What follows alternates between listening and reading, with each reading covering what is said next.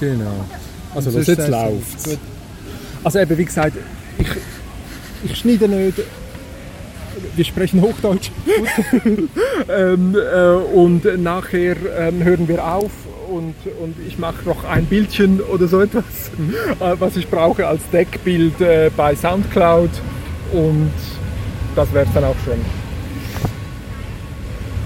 Kennst du das? Ja, habe ich gelesen natürlich, ja. Natürlich. ja. Ah, okay. Wow. Ja, also los mal. Hey, super. Ich habe aber die ältere Ausgabe, danke. Okay.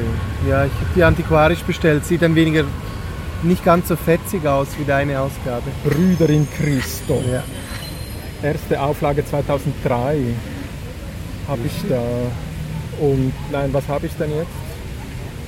Aber ich habe die 55er Ausgabe. Ich habe die Ja, erste ja. Ausgabe von 55, Schön. genau. 55. Ja, ich habe Wo steht das? hier schon mal. Ah ja, genau. Genau. Joel Laszlo. Hey, toll hat das geklappt. Freut mich wirklich auch. Prost. Prost. Sehr Das schön. ist schon richtig Podcast, gell? Machst du das öfters, Podcast? ist mein erster Podcast. Also, Und jetzt gehst du jeweils zu diesen ähm, ersten Aufführungen noch von ähm, Zwingli Wars. Wie betonst du das eigentlich? wir haben Zwingli es- Wars? Ich sage meistens Wars, ja, weil wir ein Musical gemacht haben und wie du auch an der Inszenierung bemerkt hast, eine gewissen, gewisse musicalhafte Fetzigkeit irgendwie Ja, ja. natürlich behauptet und die war halt von Anfang an drin auch im Projekt und darum Ja. ja, es spielt mit dem krimihaften, wer war's, er war's, Zwingli war's, aber Ja, es ja. sind auch die Kriege, die ja in Zwinglis Leben eine große Rolle spielen. Absolut. So insofern fand ich Ah, den Titel oszilliert eigentlich ganz, ganz präzise im Grunde genommen, ja. Joel, Joel, Joel. Ich habe so viele Themen. Ich habe keine Ahnung, was wir jetzt machen. Aber noch einmal, also du sagst einfach nichts, worüber wir nicht sprechen sollen, was da nicht im, im Netz rumlungen soll. Und äh, da, dann brechen wir einfach ab und machen was anderes. Äh, das ist völlig, völlig egal. Hä? Aber ich freue mich darüber, weil bei mein, ich habe auch einen ausufernden Rechercheprozess Ja, ich- gestartet, betrieben. also das macht mir auch darüber. Spaß und insofern Genau. darf es ja auch äh, meandern. Ja. Also das würde mich also sicher als erstes enorm interessieren, dass wir eigentlich vorher über diese Suchprozesse äh, sprechen können, also wie das gemacht. Aber ich möchte natürlich bei deinem Namen anfangen, weil äh, das fand ich ganz lustig, wenn du das E-Mail schickst, dann beginnst du ja mit Joe und dann eine gewisse Anzahl Pünktchen. Ich weiß nicht, äh, hätte ich sie zählen müssen, wäre es wichtig. Also es gibt einen Zwischenraum und dann L. Das, ist, war nie, das mache ich nicht immer, aber wenn ich so zu einem Spaß aufgelegt bin oder äh, quasi mich ähm, gekitzelt fühle durch eine andere Signatur wie die deine, Schrägstrich, SMS, Genau. der Punkt, Doppelpunkt. Also der Zwinker, ja. Ja, der Zwinker quasi. Ja, Dann habe ich genau. gedacht, weil mein Name eignet sich ja auch für solche Spielereien, eben weil Ja. Joel, das französische Trema, lässt sich ja quasi. Das Trema sind Ah, die na, beiden du, Punkte. Du, du, wie viele Sprachen sprichst du? Das ist ja erschreckend. Also, oder habe ich das richtig ja, ja, doch schon falsch? so einige, einige, einige. Ja. Also wa- was ist das mit dem Französisch? Dass diese zwei Punkte, die man so ein bisschen kennt von Noël, Père Noël Aha. oder bei Joel, die zwei Punkte auf dem Ja. E, das nennt sich Trema, nicht? Und Okay. äh, das lässt sich ja dann verlängern. So habe ich es bei dir gemacht. Manchmal mache ich das Ah, unter okay. Freunden, dann lässt sich da eine Ja, Pünktchen, ja, ja. ein Pünktchen, also wie Pünktchen, Pünktchen, Pünktchen, Ja, äh, genau. sehr einfach herstellen, genau. Und was heißt L? Was ist die Endung? Oder ist das, ist das ein Konsonant? Oder wa- was ist das eigentlich, das L im Arabischen? Oder, oder, ist ja ein semitischer Name, es ist eben Ah, ein semitisch. hebräisch-semitischer Ah, okay. Name. So die El-Endung, glaube ich, deutet immer auf Elohim hin. Also Auf ist eigentlich Gott. so eine Abkürzung für Gott. Und Ja. äh, man kennt das von Daniel, Ah, ja, Michael, genau. Ja, immer genau. diese El- El-Namen. Und das Jo ist auch eine, ist eine Abkürzung für ein Adjektiv, das mir jetzt gerade entfallen ist. Ich weiß Ja. es nicht mehr, aber es hat einfach eine hebräische wie eine Kurzbedeutung, ein Kürzel für. Ich weiß es aber nicht mehr. Also das ist schon sehr schön. Also wenn man dich googelt, dann, also wenn ich dich google, so muss man es glaube ich heute sagen, oder? Wenn ich dich google, dann wird mir, äh, dann zeigt mir Google an. Also ich bekomme dann so ein paar Adressen ähm, bei der Uni Basel. Da bist du noch an der DIS oder ist die jetzt fertig oder? Ja, das, die Frage steht immer im Raum, Ah, schon seit einer Weile okay. und ich die steht noch eine Weile im Raum, aber ich möchte sie fertig schreiben. Was, was aber hast du da von- für eine Frage? Ich bin von der Ausbildung her ja eben eine quasi Nahosthistoriker, kann man sagen, Ja. aber mit einem ersten Schwerpunkt zum arabischen Raum, vor allem Ägypten, wo ich auch Arabisch gelernt habe, dann auch Ja. Ägyptisch-Arabisch längere Zeit in Kairo war und dazu auch meine Litzarbeit geschrieben habe. Während des Studiums bzw. in der Reich Litzzeit habe ich dann noch Türkisch zu lernen begonnen. Und dann hat sich eine Doktorandenstelle, dann war ich eigentlich Assistent an der Uni, mit auch so mit Arabisch äh, nach wie vor, habe auch so Arabischkurse unterrichtet und dann hat sich aber eine neue Forschungsstelle aufgetan mit Schwerpunkt Türkisch und Türkei mit einem Überhang noch eigentlich, das ist ein vergleichendes Projekt zwischen vier Städten, Istanbul, Ankara und äh, Belgrad und Sarajevo, Okay. die man so über, anhand von Pressefotografie in, den, äh, in der Zwischenkriegszeit zu vergleichen begonnen hat. Und weil ich eben auch noch Osteuropa-Historiker bin, also das mein zweiter Schwerpunkt war, hat sich da so wie eine Brücke dann auch geschlagen, eigentlich in diesen jugoslawischen Kontext hinein. Und meine Ja. Frau ist noch Slawistin mit auch unter Ja. anderem Schwerpunkt Jugoslawien. Darum kenne ich mich auch da ein bisschen aus. Und Ja. das hat dann so eine gute Mischung ergeben. Ja. Einfach, dass mein Türkisch noch sehr holprig war, aber das habe ich dann irgendwie halt Ja. zu verbessern begonnen. Ja. Genau.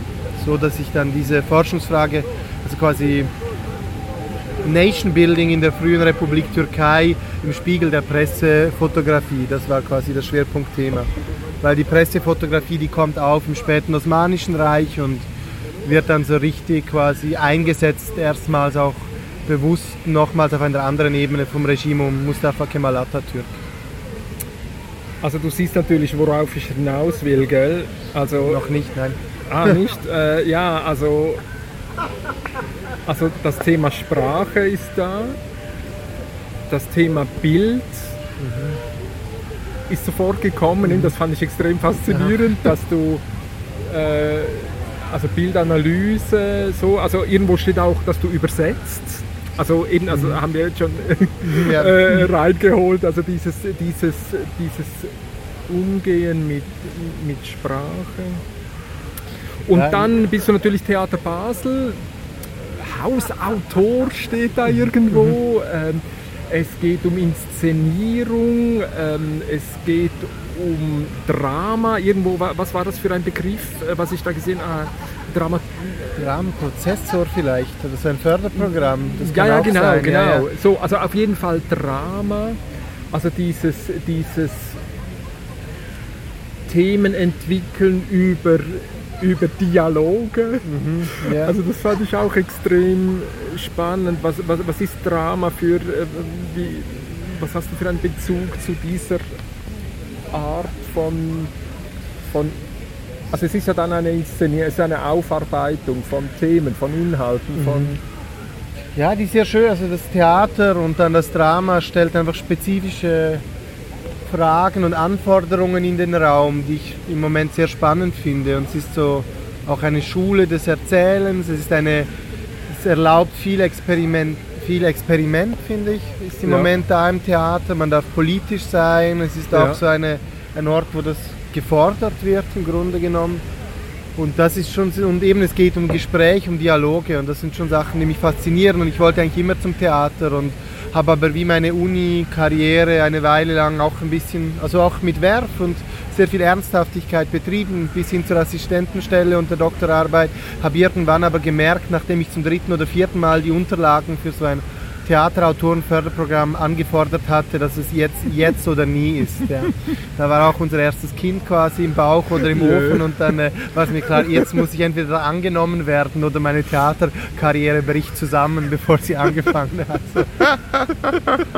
Das war vor fast sechs Jahren, ja, und so hat sich dann so ein Weg bis heute gebahnt, der irgendwie sehr, sehr schön war jetzt in diesem Theaterbereich. Ja. Ja, dann hast du eben vorher schon erwähnt, das mit dem Musical. Dann ist mir noch aufgefallen, ähm, dieses, äh, du hast zu Phobien, oder wie, wie ging das? Ähm, Islam-Fantasien, aber da sind die Phobien mit drin. Es gibt äh, noch es einen hatte noch Text von mir. Mit psychischen oder psychiatrischen Kategorien, was war das? Mit, äh, oh Mann, Es gibt einen Artikel von Verena Stößinger, der sie Fantasien und Phobien genannt hat. Phobien. Genau, ja, ja. Was ist Phobien? Phobien ist ein, Eine ist ein Abstoßungsbewegung vielleicht. Ja. So, ja. Ist das psychiatrisch oder psychologisch? Äh, Ja, also auf jeden Fall. ja Ja, irgendwie, ja, ja. okay. Also eben der Islamophobe ist der, der äh, den Koran sieht und irgendwie zu geifern beginnt oder sowas, nicht? Ja, Und so der Spinnenphobien, ja, Arachnophobie, Ja, ja, genau. also ja, ja, diese somatischen Absetzungsbewegungen von irgendwas. Ja, dann die Taxigespräche und äh, so. Also, Taxigespräche, ja, finde ich eigentlich doch auch. Also eben mir ist die Übersetzung, also ich habe äh, bisher eben lustigerweise aus dem Arabischen übersetzt einige Sachen, also einen Ja. Roman, der aber dann, den habe ich parallel mit jemandem anderen übersetzt, das wusste ich gar nicht damals und dann ist Geil. auch nicht meine Version dann größer veröffentlicht worden. Okay. worden. Das ist das Buch Taxi von Khaled El-Khamisi, das war Ja. eine Weile in den Medien, das ist ein gutes Buch zu Ägypten Okay. und ja, ja, da hatte ich keinen festen Vertrag, hätte es vielleicht nicht tun sollen, aber es war eine gute Sache und mein, meine Übersetzung wird jetzt im nicht deutschsprachigen Raum über Amazon vertrieben. Die haben jetzt, glaube ich, irgendeinen komischen Deal gemacht. So, ja, oh, komm, ja. sag doch den Titel. Unlektoriert, Taxi. Ja, es ist eine unlektorierte Version mit englischem äh, äh, Umschlag, also ähm, Textumschlag. Das heißt, die Trennregeln sind nach irgendwie nach englischer Grammatik Sehr in den geil. Deu deutschen Text hinein. Sehr geil. Der heißt einfach Taxi. Das heißt einfach Taxi, ja, Ah, ja, sehr genau. gut. Und dann habe ich aber noch so für Theaterprojekte mir äh, so ein, zweimal, zweimal Texte von Flüchtlingen übersetzt, aus syrischen Flüchtlingen, aus afghanische und syrische waren dabei und ich habe immer die arabischen Übersetzungen gemacht und äh, dann habe ich noch einen ungarischen Text so bearbeitet und neu übersetzt, Lilium von, Franz Mo äh, von Ferenc Molnar, ja. Genau. Also ich will ja eigentlich nur, also ich fand es einfach faszinierend, Mhm. dich zu surfen da und dann zu sehen, was du für ein Feld aufmachst Mhm. und was du irgendwie so ähm, und dann Aber natürlich auch noch äh, zeitlich, eine oder Versuch, nicht? eine, das kurz zusammenzubringen. Mittlerweile so oft meine Arbeiten verstehe ich so wie das Übersetzen so einer der Gegenwart ins Verständliche, finde ich so eine wie eine große Aufgabe, weil wir leben alle dahin, umgeben von diesen ganz vielen Sachen, die wir teilweise sehr nur, nur sehr notdürftig verstehen und die uns dann irgendwie erklärt werden oder die wir meinen zu verstehen, aber eigentlich sind sie sehr viel komplexer und diese Übersetzungen da dabei zu sein oder versuchen, komplexere Übersetzungen herzustellen. Zum Beispiel eben gerade mit meinem Schwerpunkt im islamischen Raum ist sowas, das mir immer mehr zu einer wirklich wichtigen Aufgabe wurde. Ja. Und dieses Zwingli-Stück ist auch so eine Art Versuch, ebenso quasi die, die wirklich diese vielen revolutionären Aspekte in der, in der Vergangenheit zu finden und damit auch ein bisschen aufzuzeigen, wie ähm, konservativ wir in der Gegenwart teilweise unterwegs sind. Ja gut, also mir gefällt natürlich eigentlich der Übersetzungsbegriff nicht sehr, Okay.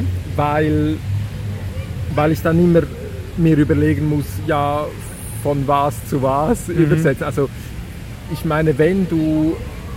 Na, also warum nicht die Frage, fühlst du dich als Zeitreisender? Nein, sehr gegenwärtig eigentlich so. Ja, ja, das ist ja logisch, das ist ja mein Punkt. Ja. Also, dass ich, dass ich natürlich sagen würde, du kannst ja gar nicht übersetzen. Woher denn? Du bist ja immer du, du und dein Hirn, Mhm. sage ich jetzt mal. Ihr seid ja immer gleich, äh, ihr seid ja immer da. also, also woher holst du denn was, was du, was du, was du woanders übersetzen willst? Also was ist, von wo die- nach wo geht denn das? Oder die vielen Vergangenheiten, die gegenwärtig sind, aber oft nicht gesehen werden oder die man, über die man Ja, hinweggeht. ja. Ja, ich versuche die zu sehen und ich habe auch eben, ja genau, Aber woher nimmst du die? Durchs Lesen, ja durchs Lesen und Reden und eben durch Sprachen können und so. Ähm, wenn man im arabischen Raum ist, dann sind von uns Europäern ganz Ja.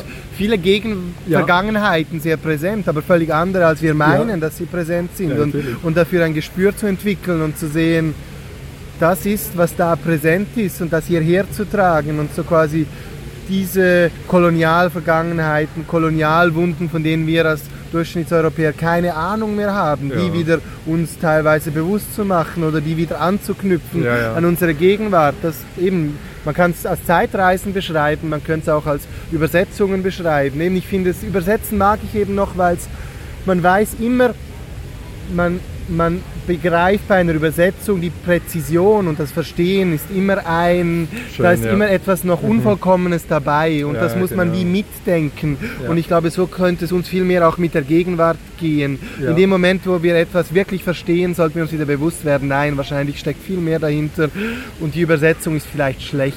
Ja, genau. Sehr schön. So, also und jetzt in dieses Ding kommt jetzt diese Täufergeschichte. Wie, wie, wie bist du dazu gekommen? Das war ein Anruf vom Regisseur vor ein bisschen mehr als zwei Jahren aus dem heiteren Himmel. Er sei da etwas zu Zwingli am machen und alle seien ihm vom Boot gesprungen. ist die Und- Ja, und nein, aber einfach, man müsste jetzt einen neuen Autor haben, ob mich Ja. das interessieren Ja. würde. Und, ähm, und ich habe dann spontan sofort gesagt ja und weil ich wusste, die Reformation interessiert mich. Ich hatte mich schon angenähert über andere Ecken, aber ich wusste, da ist irgendwie etwas zu holen. Und, ähm, Ja. ja. und habe dann eigentlich mal zugesagt und mich sofort einzulesen begonnen. Ja. Wie macht man das? Wie machst dann- du das? bin ich durch Basel gerannt und habe eine Zwingli-Biografie gesucht. Die gab es nirgendwo. Es gab Ja. wirklich keine in dieser normalen Buchhandlung einfach nichts zu Zwingli Luther in Bänden. Also wirklich mehrere Biografien. Zwingli war nicht zu haben. Es war Ja. noch zu früh auch quasi. Das, Okay. Das Reformations-, Revolutionsjubiläum war noch nicht angelaufen. Und dann habe ich eine antiquarische zweibändige 1891 oder so Okay. äh, Biografie von Stähelin, einem Basler so eine also ein zweibändiges Irrsinnswerk mir dann äh, irgendwie kaufen können in meinem Antiquariat, wo ich wusste, die haben so historische Schwerpunkte. Was ist das? 1891, sagst du? Ungefähr. Ja, ungefähr, 1890er genau. ziemlich sicher, Ja. ja. Ein Basler Theologe, Stähelin heißt er, ja. Ja, ja. Es ist heute keine maßgebende Biografie mehr, aber sie ist Ja. noch gut unterfüttert und das war, da war schon wie ein bisschen alles drin. Und mit dem bin ich dann nach Locarno gefahren, weil da hatte ich noch am Filmfestival so ein kleines Projekt. Ja. Und äh, dann habe ich das gelesen in Locarno und äh, fand das sofort sehr spannend und da sieht man ja auch, da ist sofort sehr viel drin und diese Geschichte um Manz hat mich dann von sofort zu faszinieren begonnen. Ja. Also diese Täufergeschichte. Wenn man dann das dramaturgisch anschaut, ist das schon eine, ja, das hat eine riesige Fallhöhe und ist relevant in meinen Augen, ja. Ja, klar.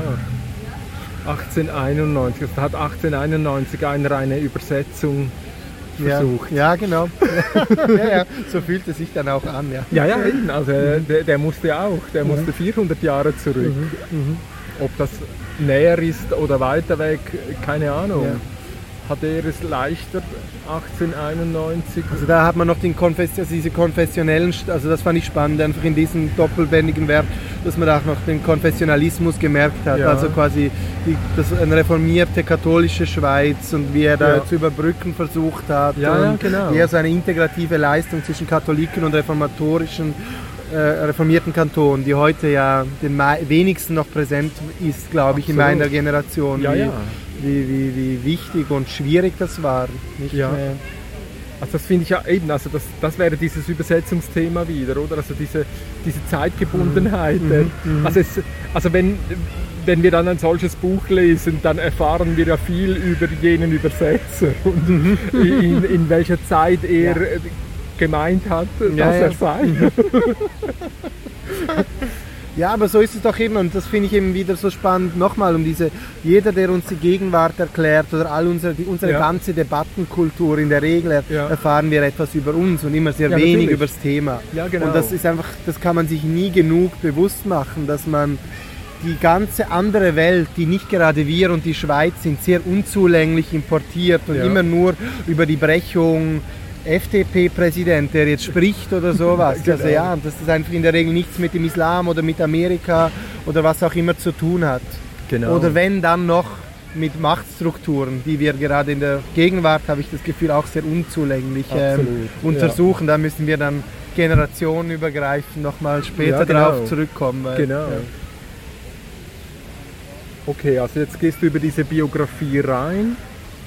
Wie stelle ich mir das jetzt vor? Wie sieht dein Schreibtisch jetzt aus? Also ist das etwas, äh, packst du das in deine Gedanken? Ähm, beginnst du, wie, wie, wie, wie machst du jetzt deine, also irgendeine innere Auslegeordnung, äh, wird die äußerlich oder wie, wie machst du sowas? Ich bin ja Historiker, oder? Also wirklich Äh. von der Ausbildung her. Ja. Eine Weile lang, ich wusste, ich will immer schreiben. Das hat mich immer begleitet. Ja. Auch während meiner ganzen Studienjahre habe ich geschrieben, aber eher im Prosa-Bereich. So. Und ähm, trotzdem habe ich dann, ich habe nicht Literaturwissenschaft studiert aus irgendeinem Impuls heraus und ich bin aber vielleicht wirklich, wird mir immer mehr klar, irgendwie auch eine Art Historiker. Und was heißt das denn?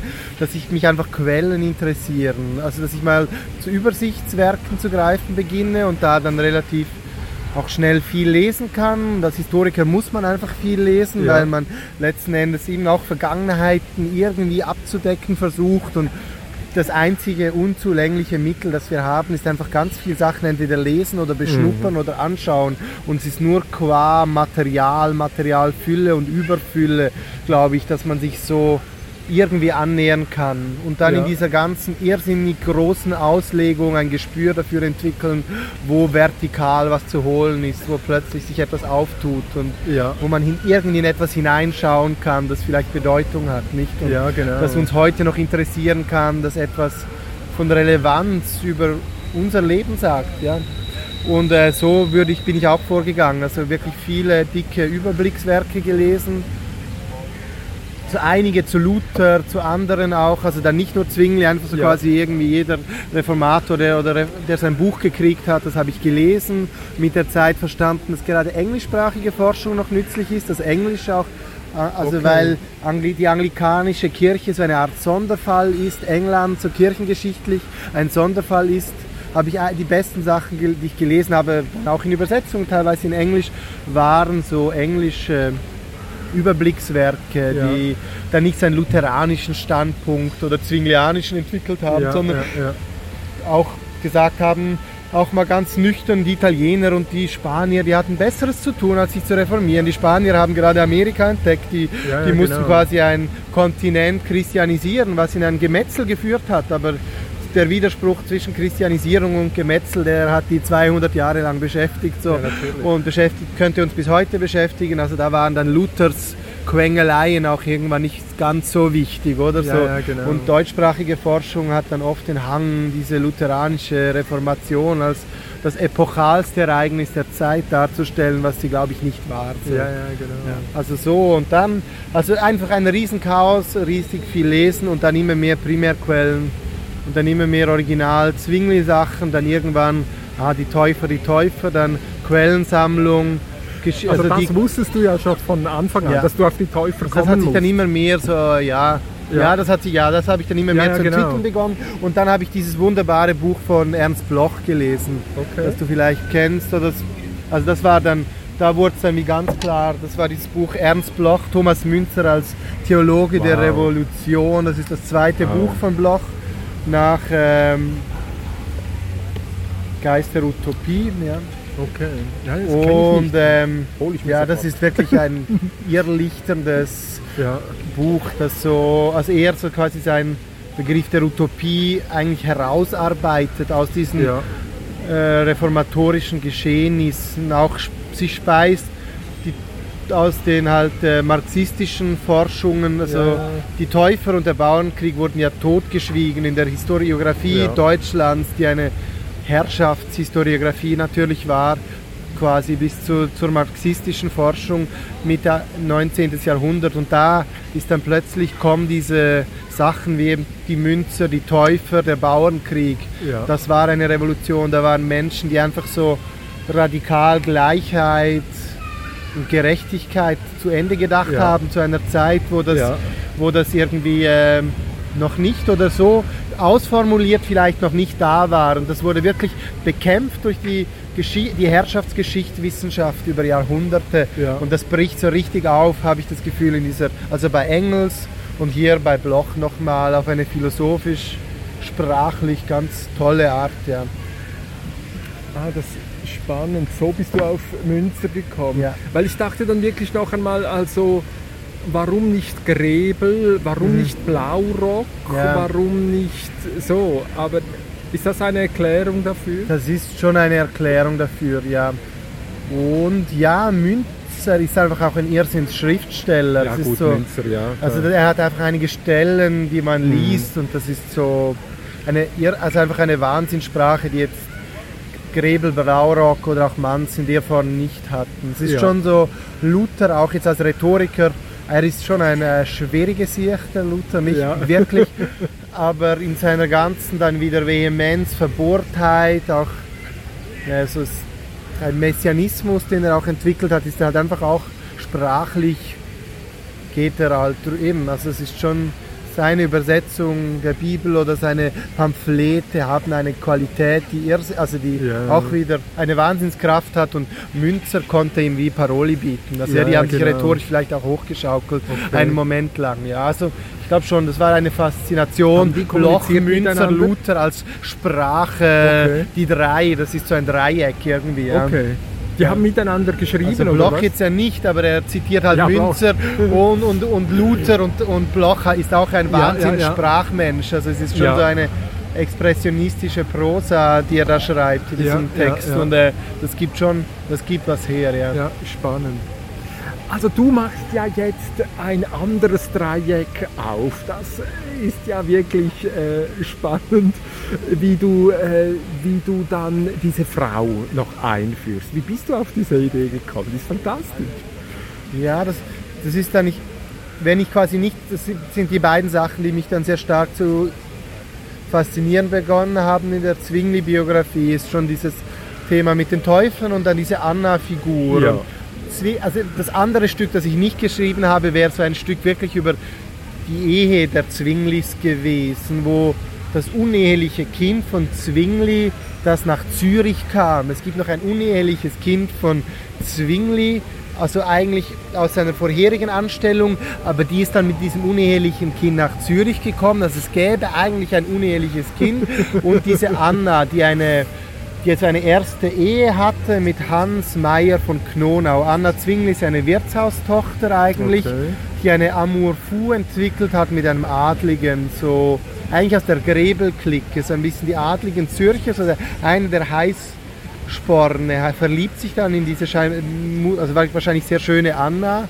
Und der Vater dreht durch und will das wirklich nicht durchgehen lassen, aber sie heiraten, was zur vollkommenen äh, Enterbung und Herabsetzung dieses Sohnes führt, der dann also, so- also der ist der einzige Sohn dieses Adligen und die Enterbung geht so weit, dass am Schluss er verzeiht ihm sein Leben lang nicht und er, er pfändet, also nein, er, er spendet sein ganzes seinen ganzen Besitz der Stadt und geht zu also lässt sein Geschlecht verenden lieber als er dass es dass Okay. er verzeihen würde und auf die Enkel, Ja. die es gegeben Ja. hätte, äh, wieder quasi weitergeben würde. Also eine Wahnsinnsgeschichte, aber diese, diese Ehe geht und er wird dann ein Söldner, der erste Mann von Anna und die haben und stirbt dann irgendwann an einer Wunde.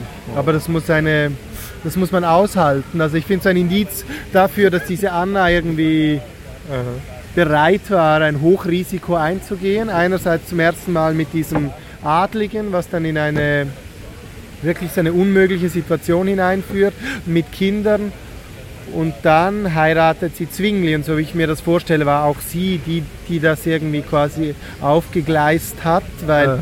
Zwingli wollte ja ewig nicht herausrücken, war ja ein, wirklich ein Diplomat, damit da schon auch sehr geschickt, wie er da lange laviert, die Stoßrichtung schon einigermaßen eingestellt hat, aber einfach nicht hinter dem Ofen hervor will. Und so dieses Zögern, ja, ich weiß nicht, ob es dann zur Ehe gereicht hätte. Ich denke, das war schon auch wieder Anna, die dann irgendwie vielleicht diese Tatsachen geschaffen hat. Also so, dass ich mir einfach eine auch kantige, starke Frau dass ich mir sie nicht anders denken kann. Ja.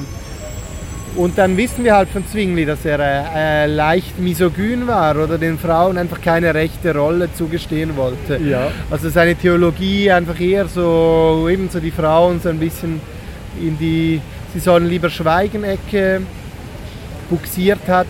Und ich kann mir nicht vorstellen, dass die Anna das besonders toll gefunden hat. Und ja, und so hat sich mir dann diese Anna herausgestellt, dass jemand, der irgendwann auf, ich bin mir sicher, dass die irgendwann aufgestanden ist und wirklich ein paar Teller zerschlagen hat. Und äh, ja, das geschieht jetzt ja auch.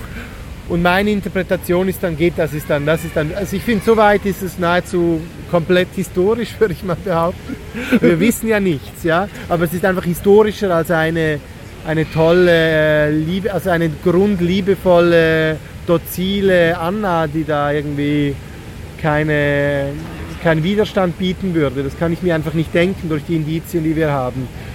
Also gut, mich hat das natürlich, also ich glaube, das spürt man im Stück sehr, also deine Faszination für diese Figur. Und ich finde es natürlich auch spannend, äh, eben äh, du als Historiker machst ein Dreieck auf und besetzt eine Figur, wo du ja gar nichts hast. Mhm.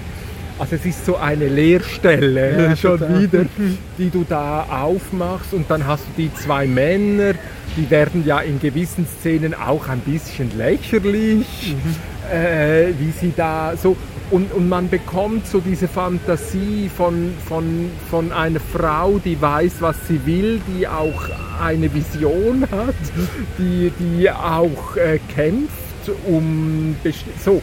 Also ich finde das extrem ähm, subversiv, wie das mhm. im Stück ähm, richtig spürbar wird, dass es da, dass es da brodelt und, man, und, dass man so den Eindruck bekommt, oh verdammt nochmal, jetzt erzähl mir doch mal mehr von dieser Frau, mhm. weil sie bleibt ja im Stück dann doch, äh, mhm. ja, also ja, sie, ja. Sie, sie macht eigentlich in ganz wenigen Momenten mhm. macht sie den Mund ab, mhm. aber die Fantasie, die du auslöst mhm. für diese Position, finde ich äh, extrem faszinierend und was mich irgendwie auch an, an ein Thema erinnert, wie, wie ich dann vielleicht an das Thema komme über den Buchdruck. Mhm. Über, über diese Möglichkeit, plötzlich Texte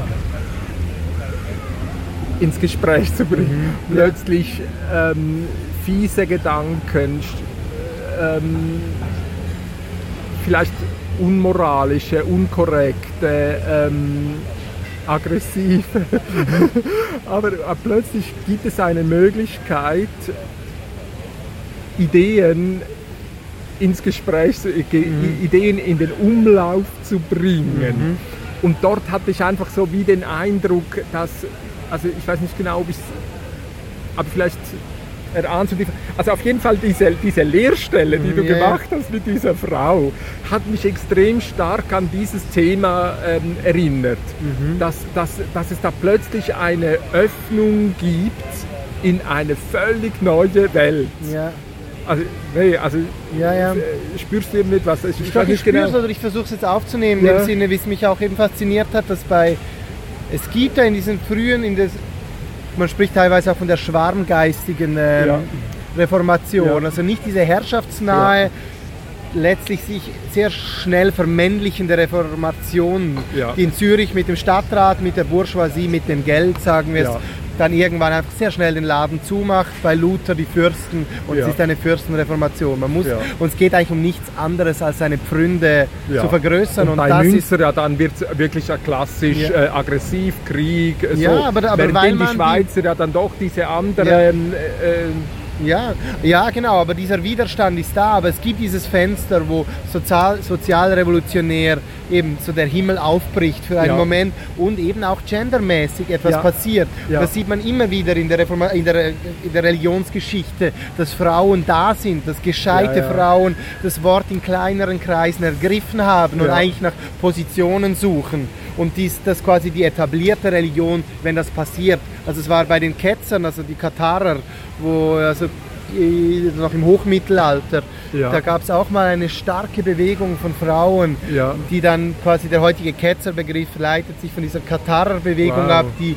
die einfach brutalst niedergemacht ja, wurde, Nordfrankreich und Südfrankreich zur Hauptsache. Und da hängen eben auch Frauenfiguren stark drin. Und das konnte oder wollte man nicht zulassen. Und hier bei diesen Teufeln wieder kommen eben Frauen. Man, man liest immer wieder von Frauen, die gelesen haben, die auch kleine Kreise angeleitet haben mit ihren Bibellektüren. In Straßburg gibt es dann die Katharina Zell, eine Frau, die wirklich gepredigt hat einige Male von okay. der Kanzel okay. und das System auch quasi fast zum Überkochen gebracht hat. Aber das waren immer diese schwarmgeistigen, täufernahen Bewegungen, ja. die das ermöglicht haben. Und es hat dann sogar innerhalb der Täufer die Gegenbewegung gegeben, aber eben dann die etablierte Reformation hat das quasi eine Sekunde zugelassen und dann, dann wurde es einfach wieder nieder, niedergemacht.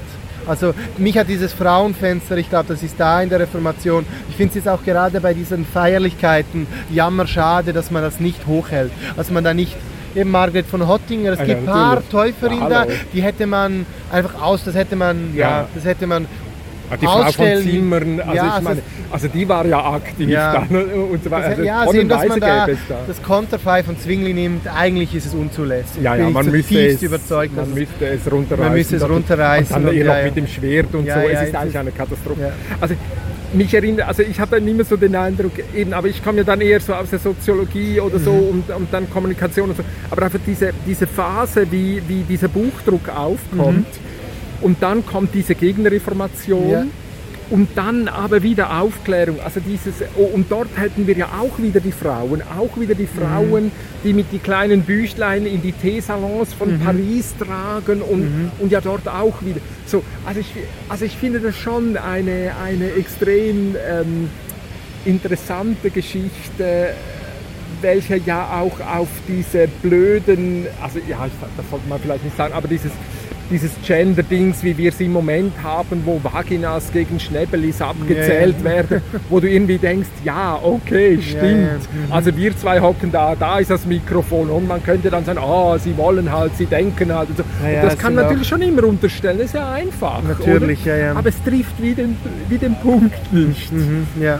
Und das finde ich kommt in diesem Dreieck, wie du das mhm. gemacht hast, diese Leerstelle und dieses Pflegen dieser Leerstelle. Mhm. Ja, ja. Das fand ich äh, extrem inspirierend. Mhm.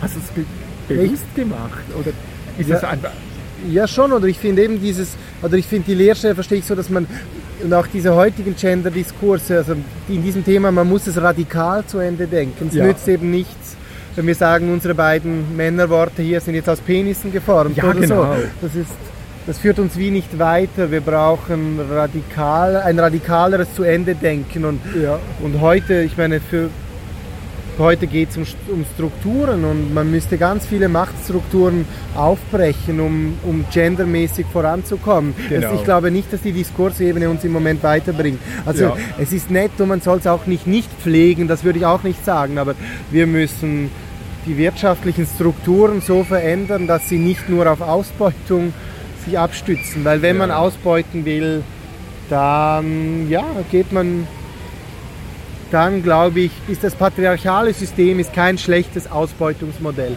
letzten Endes. Und das, das muss man ihm lassen und so, wir werden es mitschleppen, solange wir wirklich so ausbeuten, wie wir es heute tun. Und wir werden nicht darüber hinwegkommen, weil es, sich, es hat sich bewährt, wir kennen es und wir können es reproduzieren und es ist überall noch da. Und, ja. ja. Also eben deshalb hat es mir auch gefallen, dass du das nicht mhm. weiter verfolgt hast, mhm. ja. sondern wirklich als Lehrstelle belassen hast. Mhm. Also ich denke auch immer, ah, im, im, Moment, also gleichzeitig, wo, wo dieses Gender Gap so gemacht wird, haben wir ja genau das, den umgekehrten Dings, wo, wo am, am Schluss äh, alle ein Einhorn sind und ja nicht mehr Mann und mhm. Frau und zu so 73 Prozent Frau und, na, na, na und so. Also da, das ist lächerlich und also wie auch immer, also dass es dort wie so keinen sinnvollen Weg gibt, aber mhm. die, die Frage, die, die äh, mit, mitkommt, ist eigentlich jene der progressiven und der vermittelnden Kräfte, die, der Umgang mit Information. Da habe ich wie den Eindruck, ist da noch einmal eine, also jetzt, wie wir das umstellen, also nein, vielleicht später dazu. Ich meine, du machst Gegenwartsbezüge. Du, du bringst das AJZ, du bringst, du, du, wie, wie hast du das gesammelt? Also wie, wie hast du gegen, also woran hast du gemerkt, das ein gegenwärtiges oder noch ein zeitnahes, mhm. also das Publikum, was da du erwartet hast, vermutlich noch anschließen mhm. kann?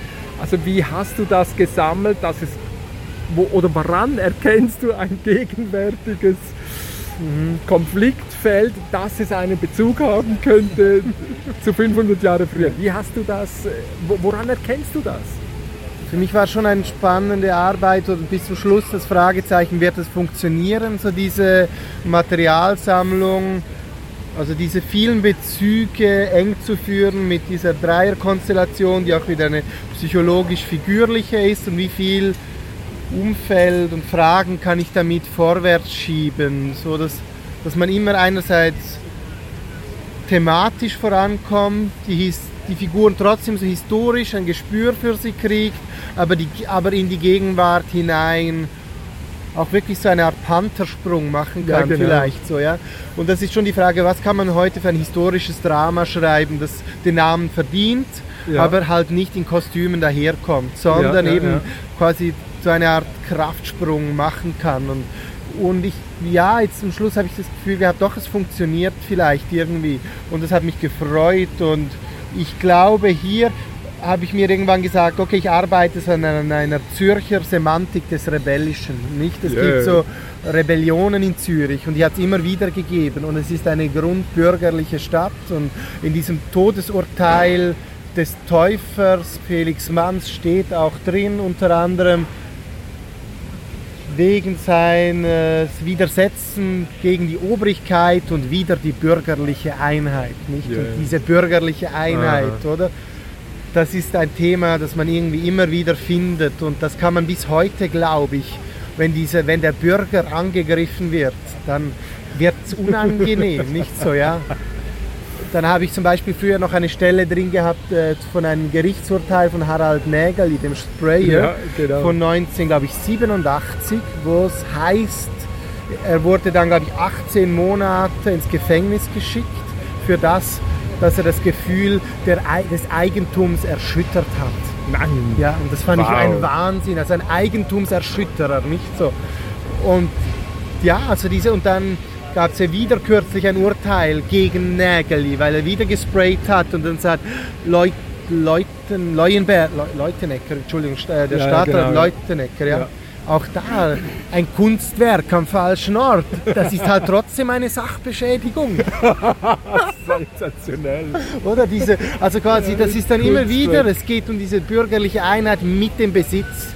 Und wenn man da etwas dagegen macht, das waren die Täufer, die, da hatte man die größte Angst, dass sie das Eigentum zu mischen beginnen, also Gütergemeinschaft, Stichwort. Ja. Und das ist ein, ein Horrorszenario und seit Menschen gedenken, dass die, die etwas haben, haben Angst, dass andere kommen, die das, was man haben könnte, teilen.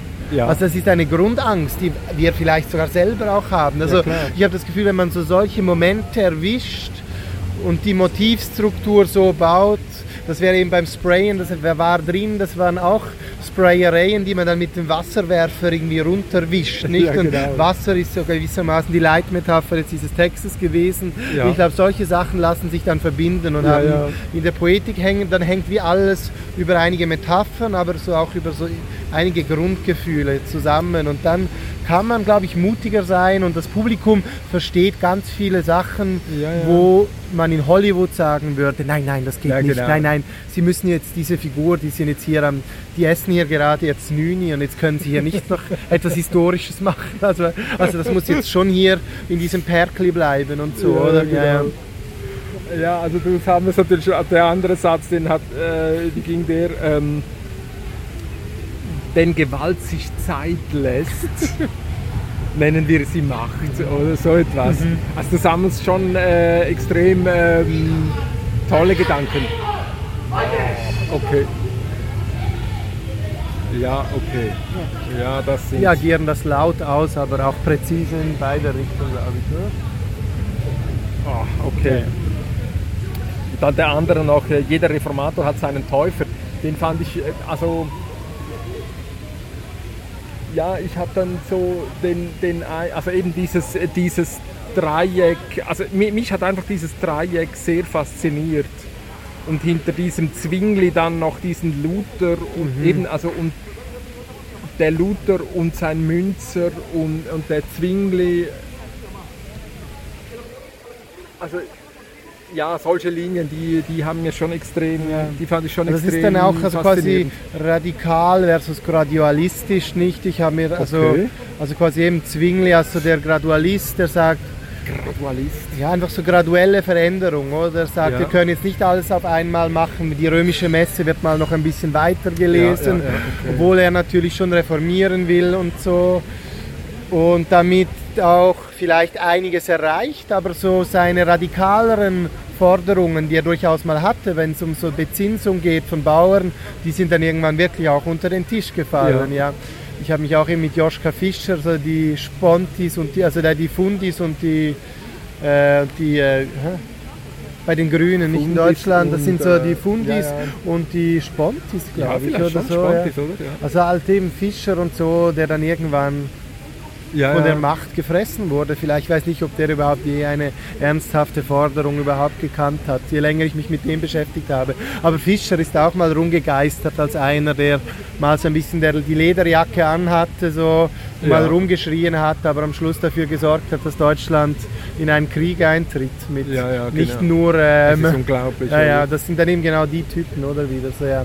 Ich glaube, da würde ich eher noch zu Zwingli, glaube ich, ist nicht so schlimm wie Fischer. Aber ähm, er hat am Schluss einen Krieg vom Stab, Zaun gerissen, der unnötig ja. war und ja, eben eine komische Entwicklung trotzdem genommen. Ja. Spannend. Und solche Figuren, das sind ja dann so, das trifft man immer wieder, glaube ich, oder diese, ja. ja, wo, und es ist schwierig zu sagen, ist dann die radikale Variante, wäre sie dann gut oder welche radikale Veränderung hat dann die, die, die läuft, läuft ins andere Extrem hinein meistens, oder? Wenn man sich historisch anschaut. So. Ja. Und, äh, und ich glaube einfach, aber solche Sachen beschäftigen Menschen. Egal, ob man Historiker ist und dann präziser über das eine oder andere Bescheid weiß. Das trifft man auch im Arbeitsleben an, im Freundeskreis gibt es solche, die das eher so mit so langsamen Methoden sich vorwärts tasten, andere, die radikal ja. vorangehen. Und eben als Autor, man, man, hört immer wieder auch, nein, nein, das verstehen dann die Leute nicht. Auch hier war immer mal wieder die Diskussion, wie weit kann ein Publikum mitgehen, wie viele Bezüge sind zulässig. Ja, ja. Und ich habe dann ja irgendwie immer wieder den Glauben, dass man auch nie alles verstehen muss aber man muss einfach genug verstehen, so dass man sich wohlfühlt. Und äh, ja. dann darf man auch drei Sachen einfach nicht verstehen, aber wenn die anderen Sachen stimmen, versteht man noch einige Sachen dazu, die halt ja. jetzt über das reine kleine psychologische Drama hinaus ja. etwas Neues dazu sagen. Und äh, ja. ja. das sind so die Erzählweisen, die mich äh, beschäftigen oder die ich suche vielleicht. Absolut. Also, also ich glaube, das wird auch, äh, also, oder ich, ich habe auf jeden Fall das Stück so gelesen, also dass du, also wenn man jetzt einfach einen, also wir werden ja dann den Zwingli-Film noch sehen, ja. der kommt ja dann im Januar der hat sicher eine völlig andere Zellstruktur. Mhm. Ne? Also das ist dann die, die, die Unterhaltung und äh, so. Äh, ja.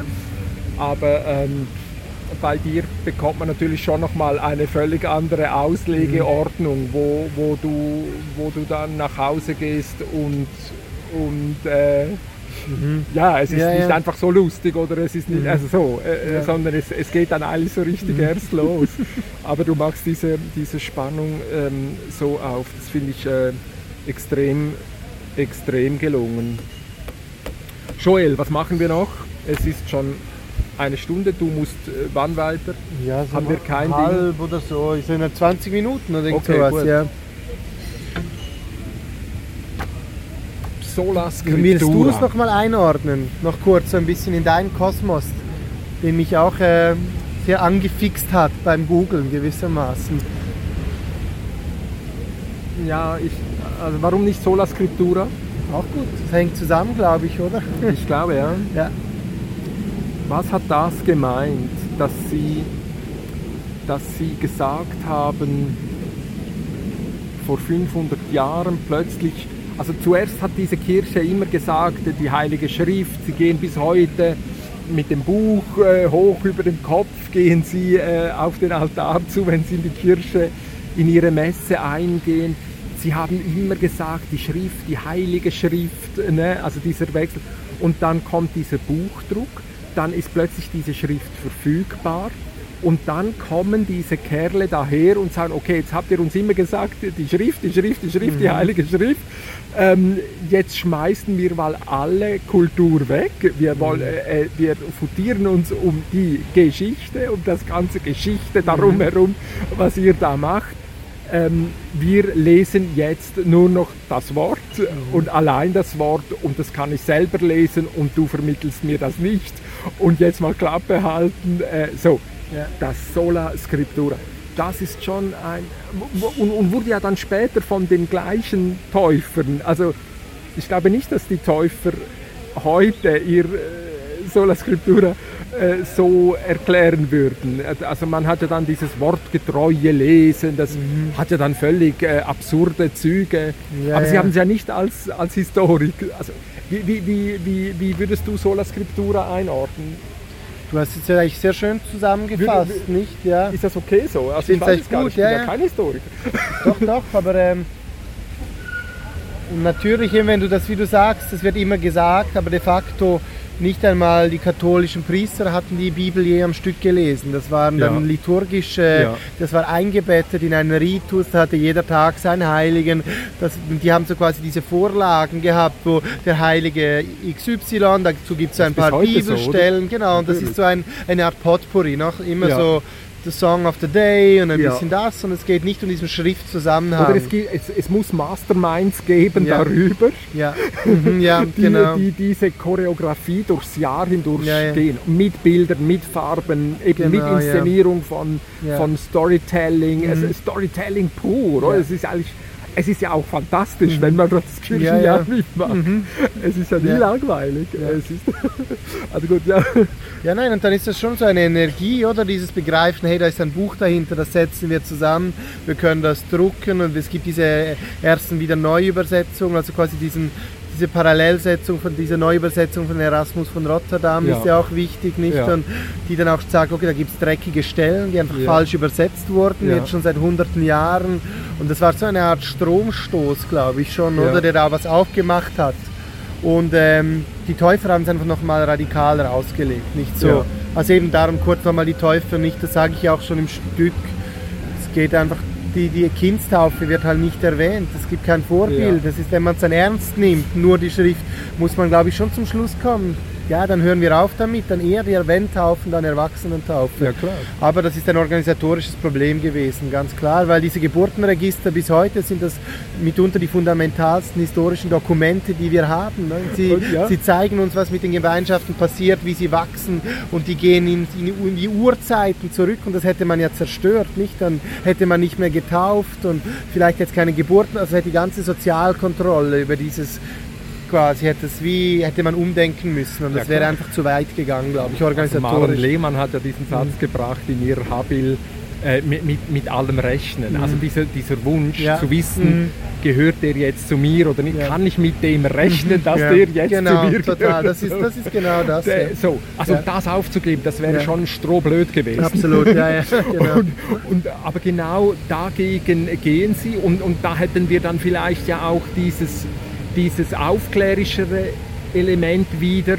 Also wir, wir gehören, also du musst schon selber denken können.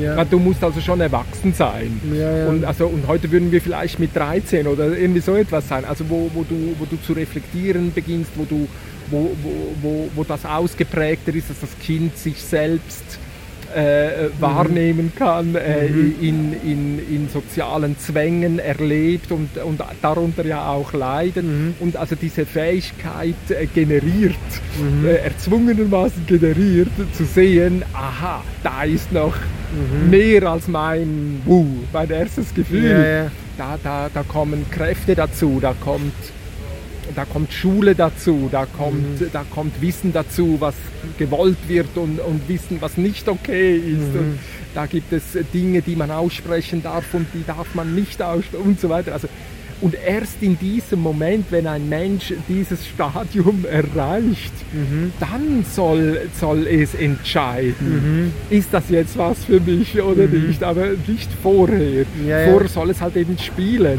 Mhm. und äh, was Schönes machen, Ja, was, so etwas, also so Mhm. interpretiere ich das. Ja. Und, und dann, aber eben, eben keine das Verweigern von Geschichte, das Verweigern von Tradition, das keine Verpflichtung zu haben. So, und das bringt mich natürlich direkt zu dem, was wir heute erleben. Das Ablehnen von Filterblasen, mhm. was du natürlich im Internet ideal hast, mhm, auch ja, wenn die Journalisten das gerne anders erzählen. Ja. Aber ich meine, wenn du irgendwo Filterblasen durchsprechen willst, musst du natürlich äh, ins Internet mhm, gehen. Ja. Ähm, also keine Filterblasen.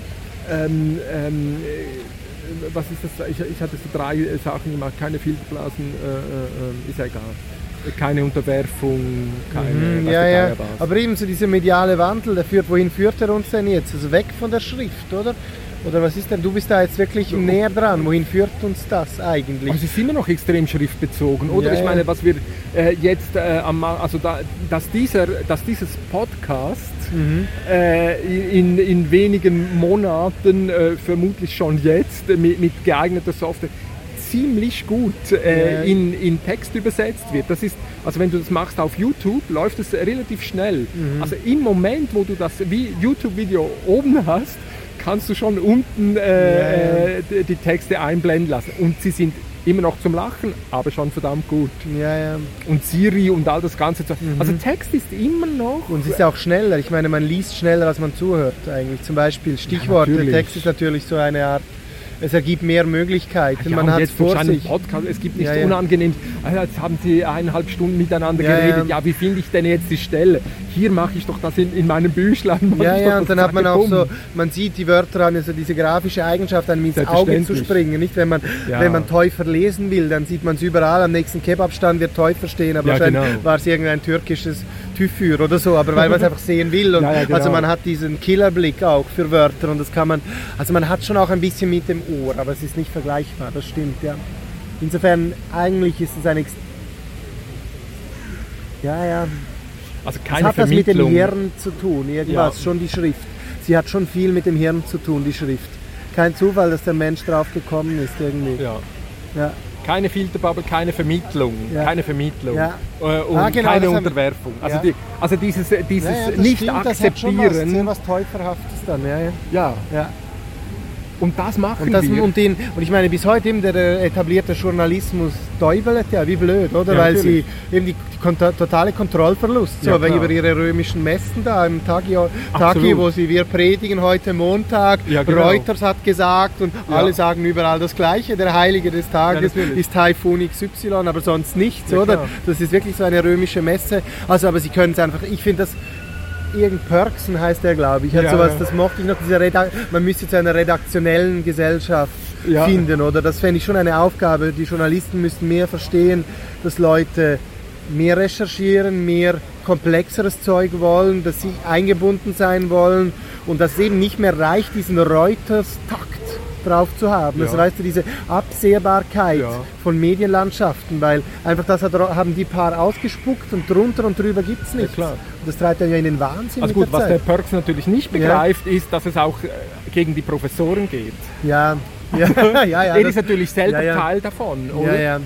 Also äh, damals, wie, wie er noch mit, mit Heinz von Förster interviewt mhm. hat und so, hat, hätte er es noch gewusst. Mhm. Aber du hast, das finde ich ja das Spannende, dass du eigentlich heute genau diese Sieger aus der äh, Aufklärungszeit mhm. Äh, hast, dass es ja genau gegen diese geht. Also das mhm. wäre dann wieder meine Welle. Also ja. du hast äh, Reforma Reformation, mhm. dann hast du Gegenreformation mhm. mit Barock und ja. äh, mit wo das Bildzeugs wieder zurückkommt. Das mhm. Ganze, also ich meine, das, was wir ja jetzt so äh, erzählt haben von diesem tollen Kirchenjahr und ja, so, ja. also das wurde ja erst so richtig ähm, äh, mhm. in, dieser Gegenreformation, mhm. in diesem Widerstand, mit dieser Bedrohung mhm. äh, ermöglicht. Und dann kommen die, die, die, also die, die Aufklärung und dann haben wir Politik, dann haben wir Universität mhm. und, und ihre Megafone, diese Journalisten. Und wenn du jetzt schaust, wenn, wenn diese Ontologie wieder mhm. in eine Semantik reinkommt, also ja, das ist ja. natürlich ein super Titel, den du da bringst, mhm. diese Zürcher Semantik des Rebellischen, also äh, dann, äh, ich habe heute Morgen gerade wieder gemerkt, ich habe es mal gewusst, Tim Berners-Lee, welcher HTML mhm. erfunden mhm. hat, welcher später Semantic World äh, mhm. Web äh, gemacht mhm. hat, wo wir jetzt mit Wikidata ja wieder voll dran sind, das ist natürlich ein Unitarier. Also der kommt eigentlich auch, äh, also ursprünglich aus. So, und du findest äh, extrem viele Täufer, Aha. also historisch Täufer, die eigentlich ähm, eine, eine solche Geschichte mitnehmen. Mhm. Ja. Oder ich habe das auch bei Rebell TV immer wieder gemerkt, jene Leute, die nicht so Probleme gehabt haben mit diesem ganzen Online-Stellen und so und selber offensiv ihre Recherchen ähm, im Netz gemacht haben, Zettel offen zugänglich, sehr oft hatten sie irgendwelchen Täufer-Hintergrund. interessant, Also das ja, wäre ja. eine Arbeitsthese. Ja, ja, ich, ich kann mhm. nichts ähm, Empirisches dazu sagen. Aber dieses, dieses, dieses Grundeinverständnis, ich will keine Filterbubble haben, ich, ich will keine Vermittlung haben äh, und, und ich, ich unterwerfe mich nicht. Also so einen anarchistischen Ja, ja. Grundzug, Mhm. Ja. dass der irgendwie so durch die Zeit, durch die Zeit wabert. Ja, ich ja. weiß auch nicht was. Und das dann- würde eben auch, Bloch hat da auch was von dieser Energie drin. Also ich glaube schon, also ich, so ging es mir auch mit dieser Beschäftigung mit diesem Thema, dass Ja. da einfach eine Kraft ist, die, die irgendwie auch noch nicht, vielleicht nicht mal versiegt ist. So, oder dass, dass man da dass etwas ist, wo man anknüpfen sollte. Etwas nicht Fertiges, etwas, Ja, ja. das hinter uns, aber auch vor uns liegt. Nicht Nicht das so. Hochaktuelle. Ja, ja, total, ja. Ich habe jetzt diesen Sprung mache ich mit dir jetzt so diesen Also diese Aggressivität, super, ja. also ich habe diesen Titel ja dann äh, versucht, also die Tradition der Ersäufung der Progressiven durch die Pragmatischen, Ja, ja. oder? Also das hast du eigentlich immer wieder. Ja. Und natürlich, eben wie du vorher gesagt hast, ja, ob es gut gekommen wäre mit den Progressiven, Ja, ich weiß es nicht. Sie Ja, schießen ja. halt schon übers Zeug. Aber sie schießen ja vielleicht auch so übers Zeug. Mhm. So, aber auf jeden Fall der Pragmatische braucht, also der, der Ja, ja. Reformator braucht seinen Täufer. Ja, also gut, dort Oder es hätte irgendwie- immer mehr, also ich eben im Zweifelsfall lieber für mehr Utopie und für mehr Empowerment, oder? Das ist ja, Ja. oft das Schade, dass man dann es nicht zulassen kann, eben so, Ja. dass man halt, okay, jetzt, jetzt beginnen halt die Frauen zu lesen und zu reden, hätte man ja irgendwie auch schon 1600, im 16. Ja, Jahrhundert irgendwann akzeptieren können, oder vielleicht so. haben sie es ja gemacht. ja, ja, sie haben es vielleicht gemacht, oder? ja, ja. Also gut, da, dort Ja, bin ich immer mit Esther Villar, oder? Ja, ja. Also die ja dieses äh, Heiraten ist unmoralisch und äh, dieses die hat ja dann einfach verloren in dieser aktuellen Debatte. Ja, ja. Aber vielleicht haben die Frauen, also ob jetzt diese Anna so ein Riesenopfer war und, und sich unglaublich unterdrückt fühlt, ja, Ja, ja. Äh, wissen wir ja gar nicht. Die fand das ja vielleicht ganz äh, okay, diese Games zu machen, oder hat genauso gelitten wie die Männer, die da draußen standen im Wind und vielleicht ja, also keine Ahnung. ja. Es ist einfach, Ja, ja, ja, aber es gibt, aber es gibt die, die, ja, aber es gibt diese Dynamiken, die einfach schon nicht nach oben kommen. Also irgendwann gibt es so Ja. einen Deckel, Ja, der sagt genau. Niet. Ja. Oder also, und das ist also das Niet für die Frauen. Ich meine, wann haben sie zu stimmen begonnen? Ich meine, ich hätte, also ich glaube, vielleicht wäre die Schweiz ein anderes Land, wenn man 1920 das Frauenstimmrecht eingeführt hat. ich war damals im Appenzellerland und Mhm. dann hat mir eine Frau gesagt, also ah, Mima hat schon immer das abgestimmt, was ich ja, ja, gesagt klar. habe. Ja, Also, aber also das aber hinter dem, aber das geht nicht. Ich meine, das, ja, ja. Also gut. Ja, Okay, bin egal, ich aber natürlich auch ja, ja. einverstanden. Also, ich, also ich trauere da nicht. Können wir zum Schluss noch mal den Bogen machen zu dem, wo wir angefangen haben, äh, über deine Kairo-Geschichten. Also das finde ich auch immer ganz spannend, dass gerade unser Journalismus ja so viel Spaß hat am, am, am arabischen Frühling. Und, und wenn sie dann in Chemnitz äh, sich auch mit Handys organisieren, ist äh, ganz, ganz schlimm. Okay. Ähm, können wir noch einen, einen solchen äh, Abschluss versuchen? Was machst du oder was macht das Thema mit dir, wenn du, wenn du jetzt noch einmal die, die Diskussionen vergleichst im arabischen Raum? Äh, Ist es möglich, da eine, eine Brücke zu machen? Eines Ding habe ich mal drauf gehabt, ich weiß noch, im Iran wird gebloggt. In, in Ägypten äh, muss es unbedingt ein Diskussionsforum sein. Also, dass da jemand einen Blog macht, soll, ich weiß es nicht, eher unüblich sein. Ich meine, Iran ist eine ziemlich eine, ich glaube, kaum ein Land hat so eine hohe Studentinnenabgängerrate wie, Ja. wie Iran. Also Iran Ja. ist ein technologisch, jetzt auch vom Bildungsstand her, ein sehr fortschrittliches Land. Also eigentlich ein Land, mit dem man eben die Partnerschaft suchen müsste. Also ich meine, man kann sich da anders sagen, aber der Nahe Osten ist wirklich in einem desolaten Zustand und das hängt, ja. hängt halt schon sehr stark mit geopolitischen Verwerfungen zusammen, die jetzt brutal ausagiert werden, darüber hinweg und ja.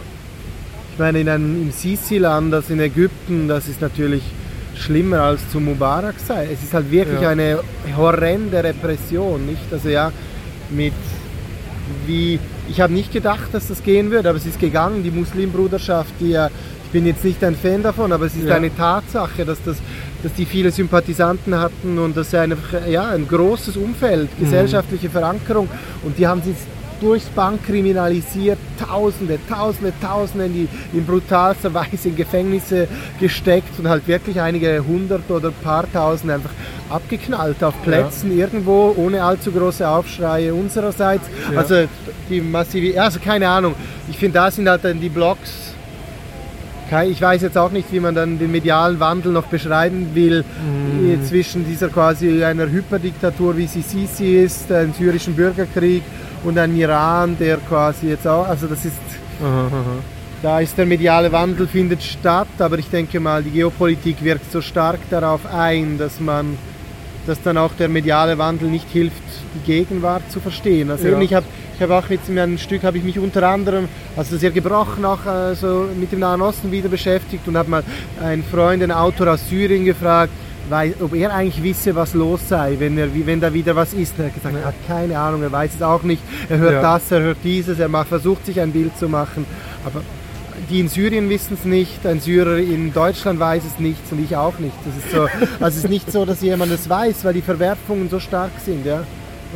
Was mich fasziniert also, hat. Also ich meine, bei uns kann man ja dahinter kommen, wenn sie wirklich bescheißen, der Kartellskandal in Graubündel, dann weiß man es eigentlich irgendwann und dann kann man wählen, so oder so. Aber ich glaube, man hat eine Chance, das rauszukriegen.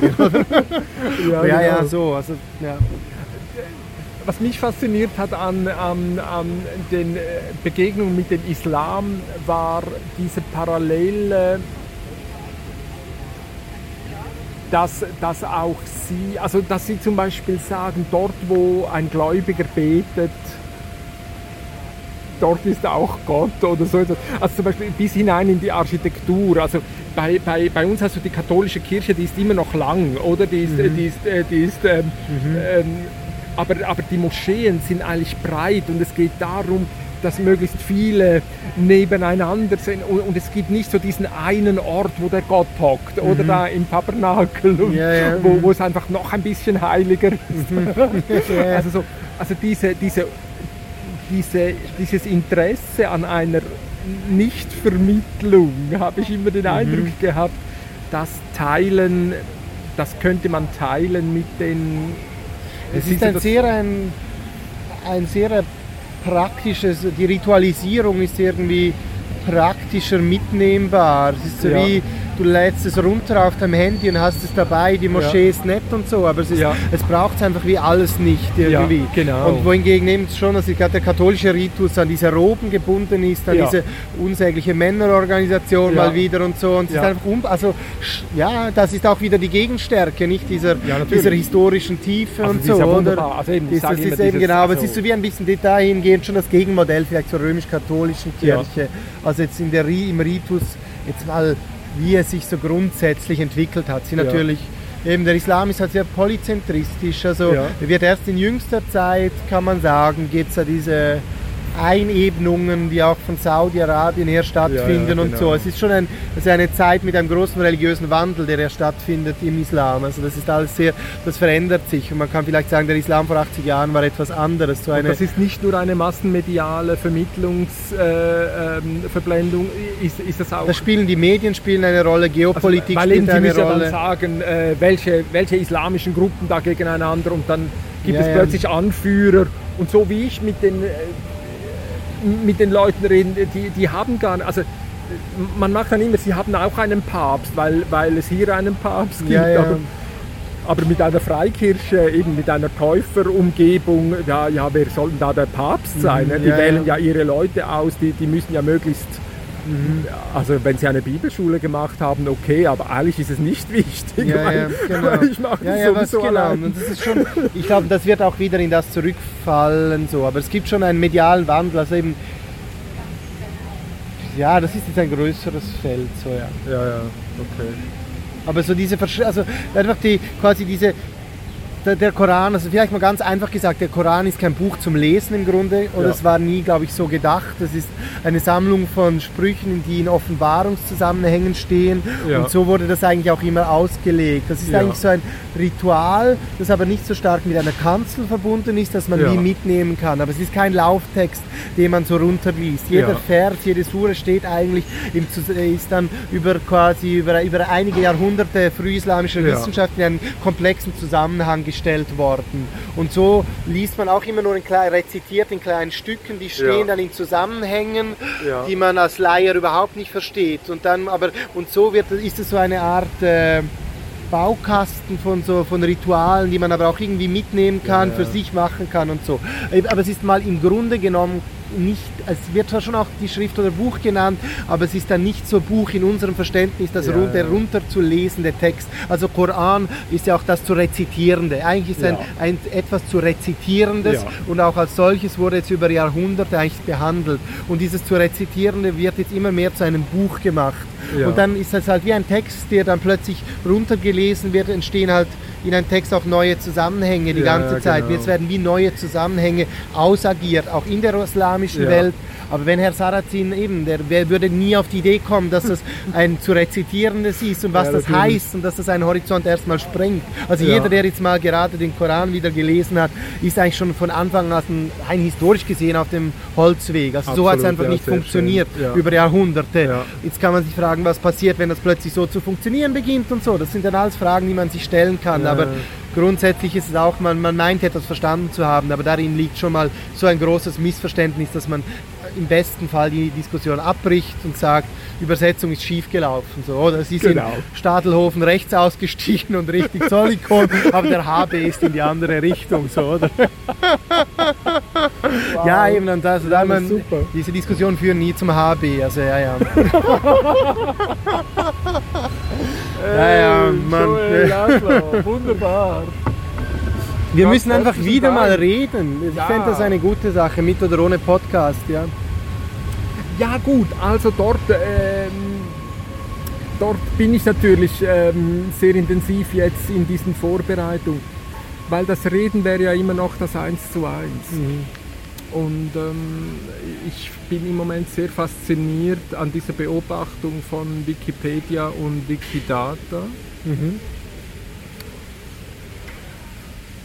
Die, also Wikipedia läuft seit 2001, Wikidata seit 2012 oder 2013. Und da kommt etwas dazu, dass man eben nicht mehr...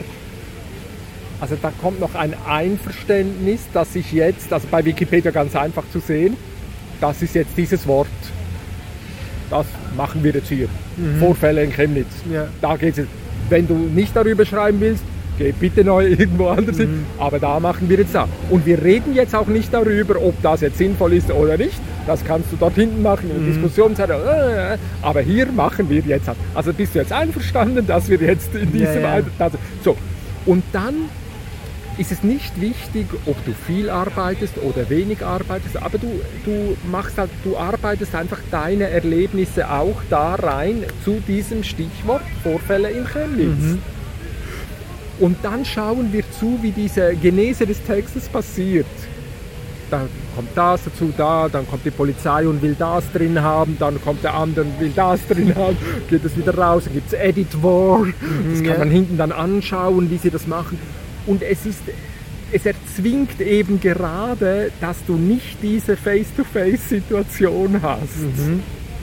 Weil da haben wir ja immer dieses, redest jetzt du oder ich? Aber wie kommt es dazu, dass ich jetzt plötzlich rede? Es geht auch um dich. Und solche und so weiter und so weiter. ja. Also du kommst auf ganz andere Probleme. Und ich habe wie den einen, und, und jetzt mit Wikidata geben wir noch den Computern Zugang, dass Computer Lese- und Schreiberechte haben. Ja. Also wir machen jetzt gerade ein Setting, ich nenne das Smart Setting. Wir suchen gerade nach einem Setting, wie können wir miteinander austauschen, wie können wir miteinander an einem Thema arbeiten, wo du und ich und, und, und die Abwesenden und, und die Computer gleich auch noch, wie können die einen Ort finden, wo sie, wo sie zusammenarbeiten. Ja. Und das finde ich schon hochgradig Ja. faszinierend. Und ist auch wieder so ein, ein Täuferelement, also dieses Ablösen von Argumenten vom Körper und es geht über die Schrift. Ja. Nur die Schrift. Ja. Ja, keine Ahnung. Aber so ein Schlusswort noch, nämlich, also schau dir doch, das, vielleicht passt das dann auch rein, wenn du mal Bilder suchst. Rembrandt war ja ein täufernaher Maler. Und äh, Ist es, ist, so? es geht so weit, dass man, es gibt Behauptungen, er sei vielleicht teilweise ein Täufer gewesen. Und es gibt immer wieder so Bilder, wo jemand die Schrift in der Hand hat und so, Wow. so fast schon das Licht von der Schrift ausgeht Wow. oder so. Also muss man mal ein bisschen nur so, Gut. eben quasi, vielleicht ist das auch Wikidata. Schau dir mal Rembrandt unter dem Stichwort Wikidata an. also nur so gerade. Also, Lasso, Ja, hey, ja, ich wünsche dir, äh, dann noch, danach mach du das Schlusswort. Was ist dein nächstes Projekt, woran arbeitest du jetzt? Also, aber das haben wir jetzt gesagt, gell? Also, wie, wie lange läuft noch äh, Wiki Zwingli Wars? Wars reicht jetzt noch bis Ende Monat im Millers, immer Donnerstag bis Sonntag zu sehen.